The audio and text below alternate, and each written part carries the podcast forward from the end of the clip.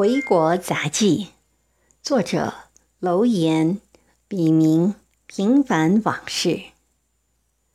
第一百二十五集，最好的生日礼物。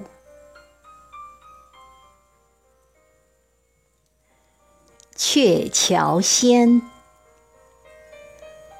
西风声烈，萧萧梦断，望眼。朦胧不出，丙灯屏上忆犹痴。因多恨，萦怀难释。月成圆缺，人如朝露。无奈任牵魂魄，换回寂寞半浮云。这年月，何须固执？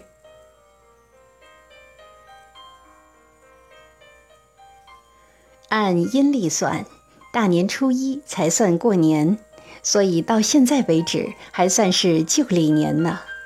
在这年根岁尾，也是本人生日来临之际，又一件喜事花落我家。辽宁省作家学会批准了我的入会申请，从此我正式成为省作协的一份子了。貌似我从草根华丽转身为一个被社会承认的作家，应该弹冠相庆了吧？贬义词哈，放在这里很合适。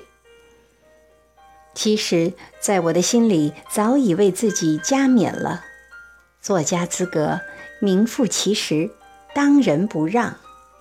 我自认为比起许多所谓的作家都荣幸。因为我的原创文章受欢迎度远高于他们，我的读者群更是远多于他们。我码的字是码在人们心田里的雨露，是让他们精神上的禾苗茁壮成长的土壤。这难道还不是最大的荣耀吗？在我的认知方面，读者就是作家的上帝。有了读者。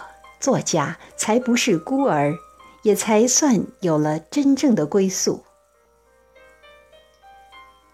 回国一年，我的所得远高于期待，有些受之有愧。但这个会员我当之无愧，因为这不过是一个天才明智实归的结果。我。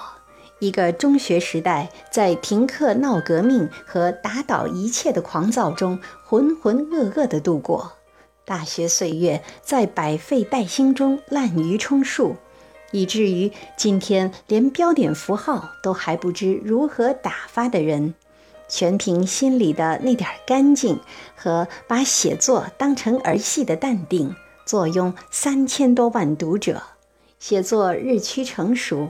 直至出书立传，而且两年间翻手为云，覆手为雨，撒豆成金般一连出了七本书。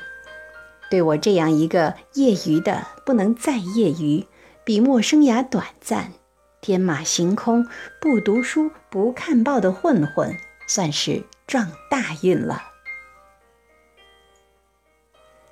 蒲松龄六十九岁写成《聊斋》。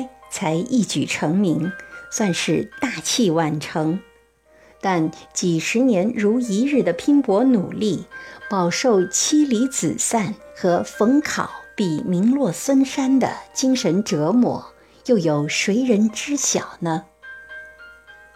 我没有经历他那样的曲折，当然我的成绩远不能与之媲美，但我还是满怀感激、感恩。因为我们生长在一个伟大昌明的时代，在我的眼里，最好的生日礼物是我馈赠给自己的。到此，我真的可以问心无愧、自豪地对自己说：我没有虚度年华。